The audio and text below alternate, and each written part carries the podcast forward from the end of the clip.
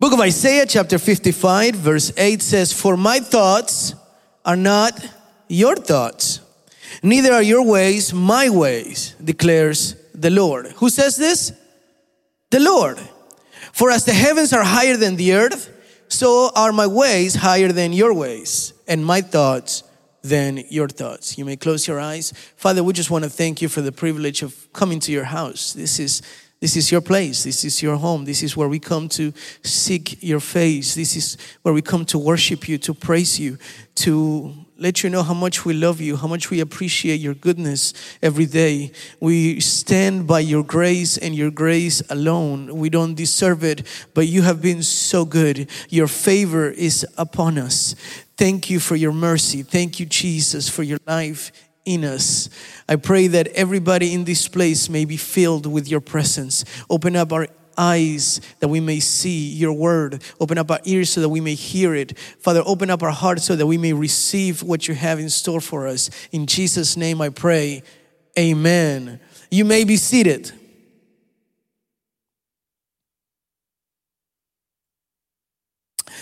I titled today's message, Thoughts and Ways. How many have read this verse before or heard of this verse before? For my thoughts are not your thoughts. My mom used to quote me this verse when I didn't want to listen to her. Like, why, mom? And she would tell me this. You, you don't understand it now. My thoughts are not your thoughts. And I would tell her, but that says the Lord, not you.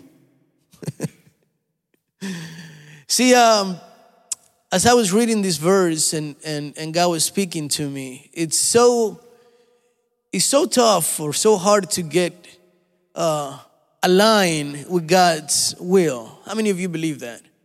It's um, I think if if it was very easy to be aligned with God's will, nobody would ever mess up. But it's always it always crashes our will and God's will until we kind of yield to God. And Isaiah was was quoting God in this, saying, Hey, you need to be aligned with me. You need to be able to understand that my will it's better than what you want for yourself. It's so much better that you can't even comprehend it right now. And when we try to box God in our way of thinking, we are going to fail ourselves and we are definitely going to fail God. See, I, uh, I almost wanted to title this message God of No Results. Because when we want God to do things a certain way and He doesn't do it, we start believing that God is a God of no results. It's a God that doesn't do what I'm asking Him to do. How many of you have felt that way before? Like you're praying for something and it doesn't become a reality, so you're saying, God doesn't listen to me, God doesn't make it happen. Uh, it's a God of no results. But we cannot box God in in our ways of thinking, in our ways of, of wanting God to do things, right? Um, we, if you start believing this is what God should do, or this is how God thinks, we will not allow God to be Himself in us. We will not allow God to do His will. He sees farther than what we can see. Amen. Are you with me this morning? So remember when the Pharisees were with Jesus, they thought Jesus should only eat and have dinner with holy people. But that wasn't what Jesus was about. He was having lunch with prostitutes and the worst, the, the tax collectors who are known as to be the worst of the worst, kind of like the IRS nowadays. right? Nobody likes them. May God bless them. But that's, that's the way the Pharisees thought. They, they, were, they were the religious leaders of the day. And they're like, man, if he is the holy person that he says he is, if he truly is the Son of God, then he should have been mixing himself with sinners. And in our religious ways of thinking, it makes sense, right? I'm holy. I ought to be surrounding myself with holy people. You know, I I feel like I'm clean. My clothing is clean. I shouldn't be trying to be around with people that are dirty. God forbid I get dirty myself. I remember when I was a kid and uh, I used to have like church clothing, right? It used to be like the Sunday clothing. Like you don't wear that every day. That's that's your church clothing. God forbids you ever play soccer after church with it or something, because you're going to mess it up. And I was like, well, what's the point of having the clothes if I can't do anything but sit down with them? You know, it, make, it made no sense to me when I was a kid. Like, no, you know, it's this clothing's got to be better than just sitting down on a Sunday morning, wearing it once a week or wearing it once a month. And we think like this is the purpose of that clothing, Sundays only. And sometimes we see ourselves like this purpose only. Don't take me out of this box. Don't take God out of this box.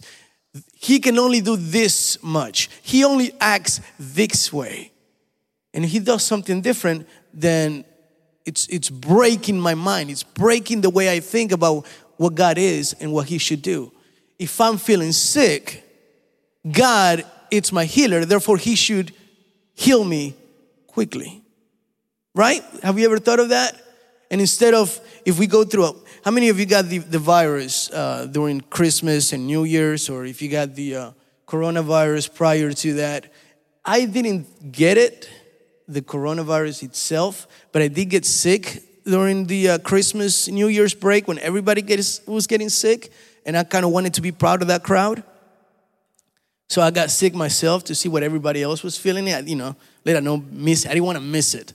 Like, you know, everybody was getting it, so I was gonna get it. I thought it was like a brand new iPhone or something. And man, I remember praying like, Lord, please, please, Lord, please heal. Like the fever just wouldn't go down. It was three days worth of very high fever. You know, I felt like the trumpets were sounding every 20 minutes. I was just, you know, riding my wheel, telling my wife I loved her, telling my friends, hey, take care. This is it for me. And she was, it's like, it's only a fever. But I was praying, and, and during those three days, that I was like, Lord, please, please my wife would tell me this you are only going to get stronger because of it.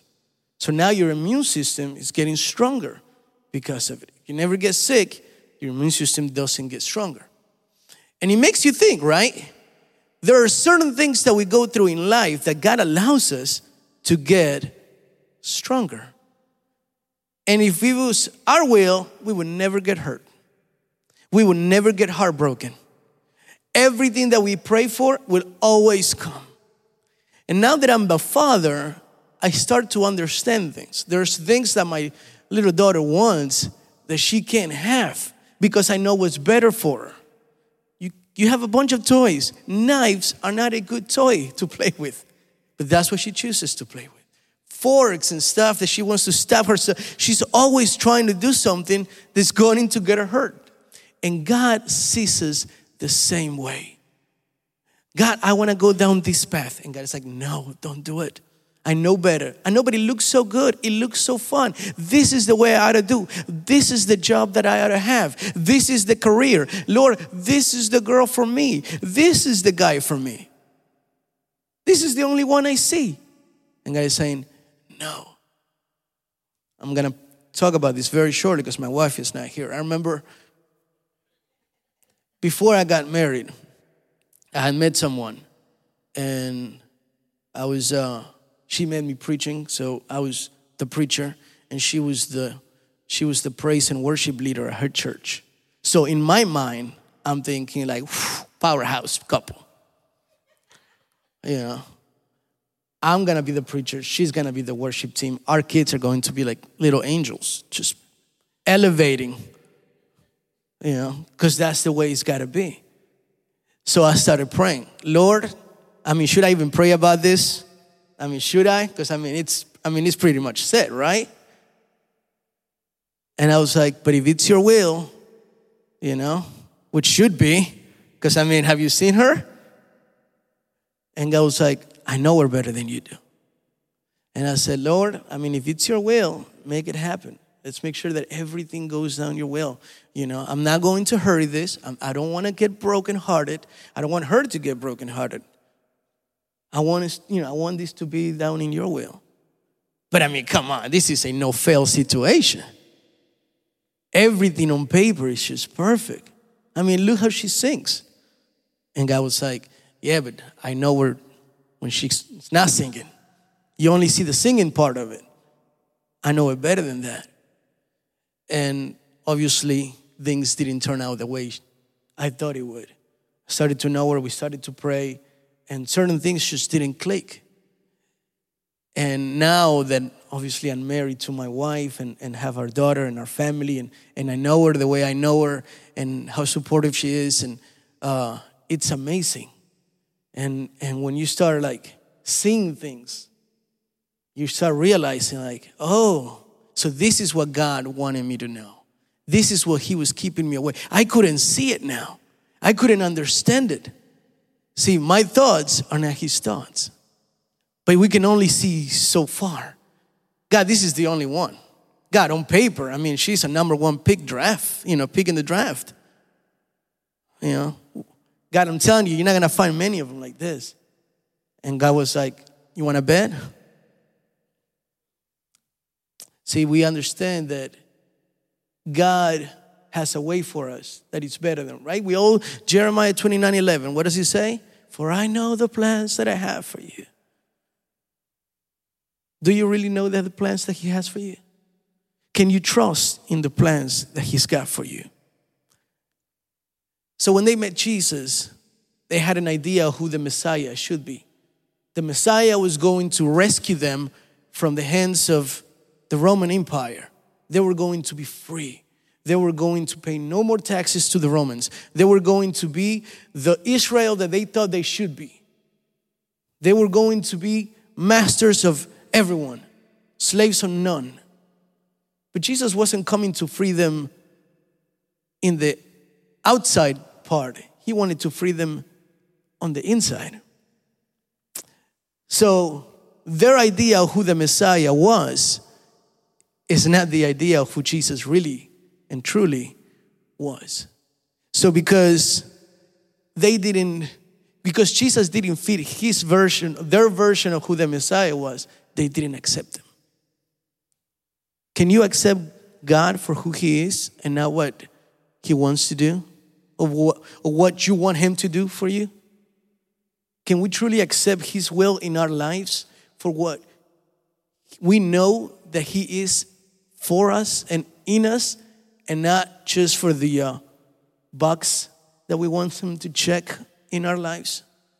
May you provide everything I need? Check. May you give me everything I pray for? Check. And if He doesn't do it, is He the God of no results in your life? So this morning, this is what I wanted to talk about. I wanted to talk about the God that remains being God regardless of how we feel that He should be with us. Does that make sense to you? See, they, the Pharisees and, and the people of Israel, they would prefer Jesus to change into what they into what they thought rather than change how they thought and accept what Jesus should be. You ever met people that are set on their ways? That no matter what proof or explanation you provide, uh, provide them, they will not believe or accept anything? People that are just stubborn. You ever met people like, if, if, if you haven't met them, then you are that person.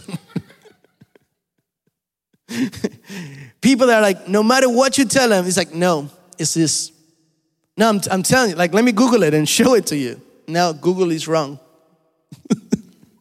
I, have been told that. No, Google can, mani- can be manipulated. It's wrong. Okay, all right.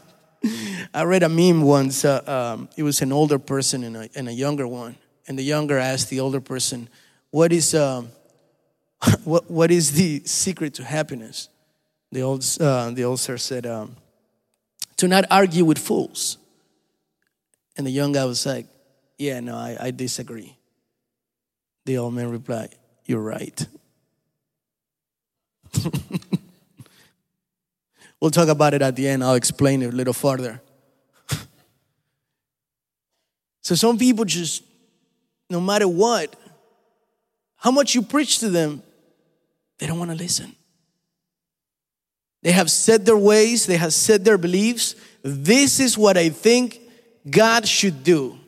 This is how I think God is. The Bible says that the sun comes out for everybody. Do you really understand the weight of grace? Do you understand that it is not by works that we are standing here today? That it, there is nothing that I could have done to gather God's grace and favor. That it wasn't how great my English was or Spanish, how good I can fit into my clothes, what great husband I could be or father. It has nothing to do with that. It is by His grace and favor alone that we are standing.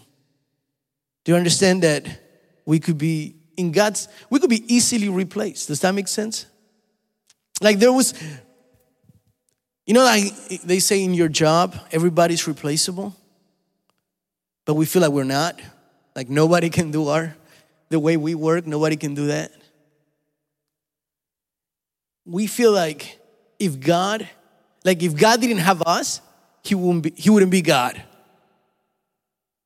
And we don't understand that we are who we are because of who God is.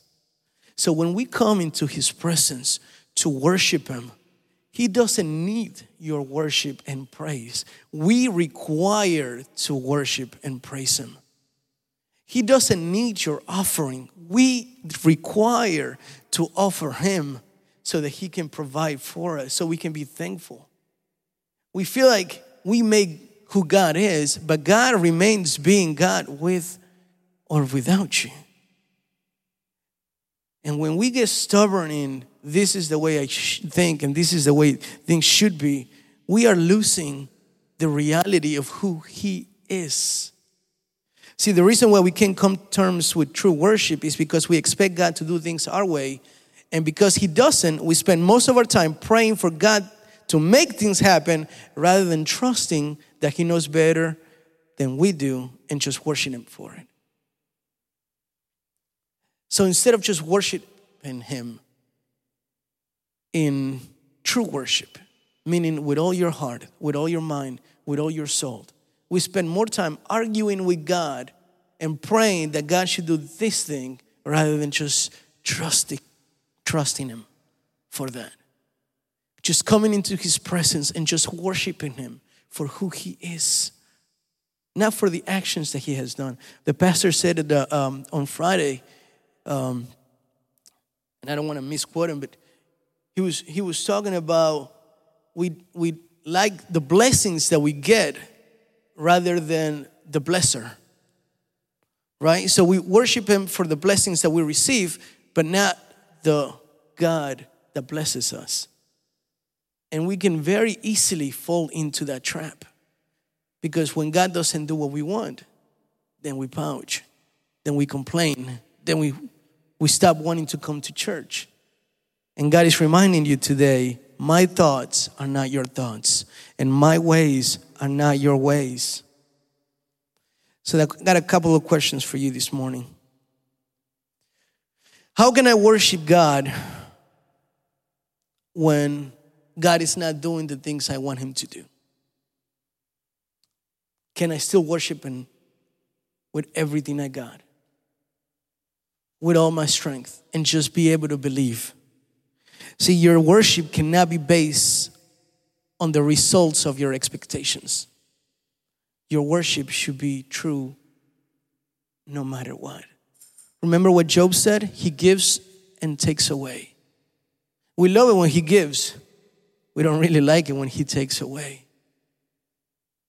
See, uh, my wife and I were having this discussion the other day, and we were saying, why do we love each other? We, I, I think we were talking about that. Like, why do we love each other? For the things that we make each other feel, for how good we are to each other, or because we choose to love each other.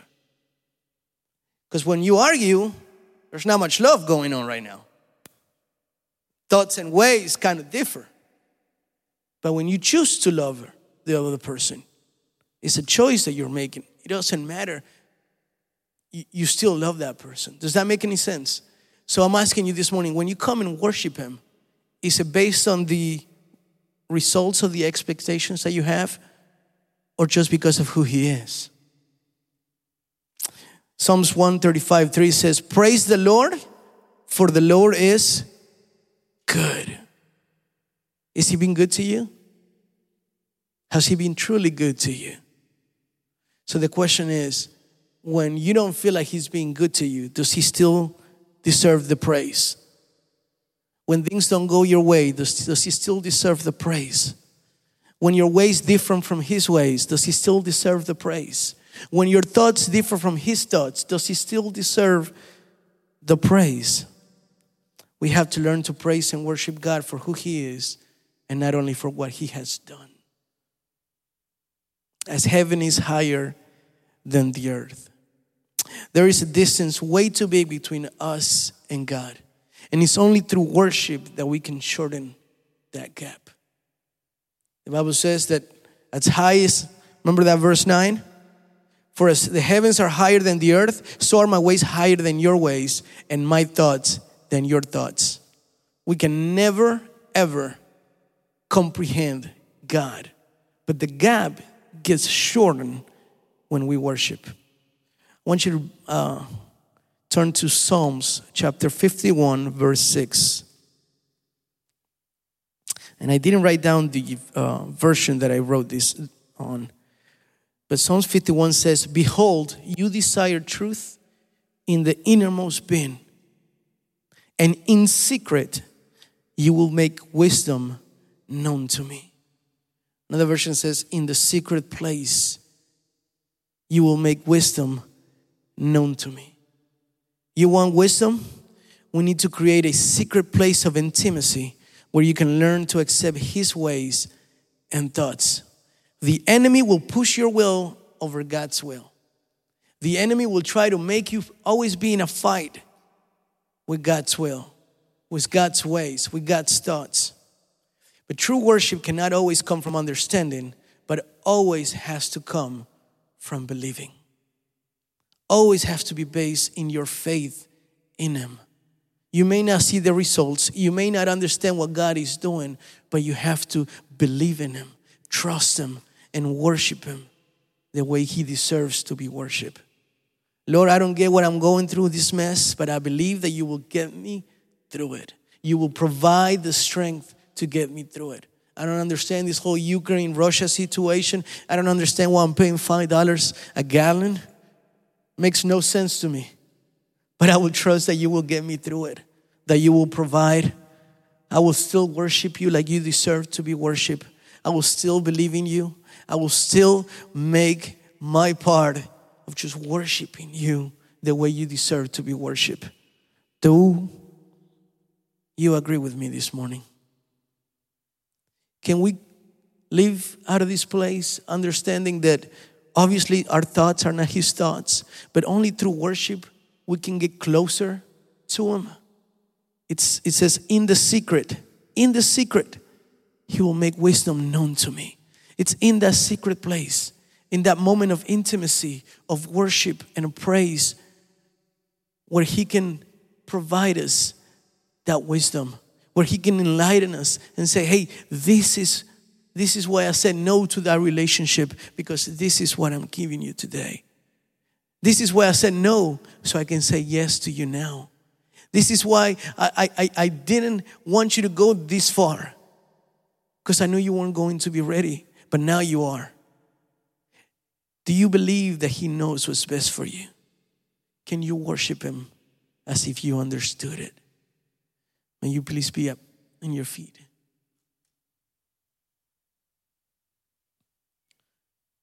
Behold, you desire truth in the innermost being, and in secret, you will make wisdom known to me. How many of you need wisdom? to make better decisions? How many of you need wisdom to be a better husband, better wife, better father, better daughter, better son, better worker, better servant? It's only in the secret that the wisdom can be known to us. It's only in the secret place when true worship comes and we can shorten the gap between Him and I. Between, Lord, I don't understand, and Lord, I will trust you anyways. Lord, I don't want to box you in to my expectations of what you should do in me or in around others. I just want to trust you for it. Can we grow up as Christians? No longer be children? Every time I take something away from my daughter, guess what she does? She cries. And I was like, can we ever have a serious conversation where you ask me, like, Father, why are you taking this away from me? She doesn't get it. Are we like this with the Lord? When He takes something away or when He doesn't give it right away, do we just cry and complain and stop praying, stop worshiping, stop coming to church? Like, okay, I'll go to church, but I'm not going to be happy about it. I'll make sure I let God know with my face. As if we were trying to bribe God. You give me this, I'll give you this. For my thoughts are not your thoughts, says the Lord. Neither are your ways my ways. But trust me, my thoughts for you are of good, and my ways for you are ways of good. Can you trust me in it? Can you not box me in? You want to shorten the gap between heaven and earth? Get into that secret place. Get into that place where only He can come closer to you, speak to you, let you know the whys, where you can just say, Lord, Lord, make my faith grow a little further.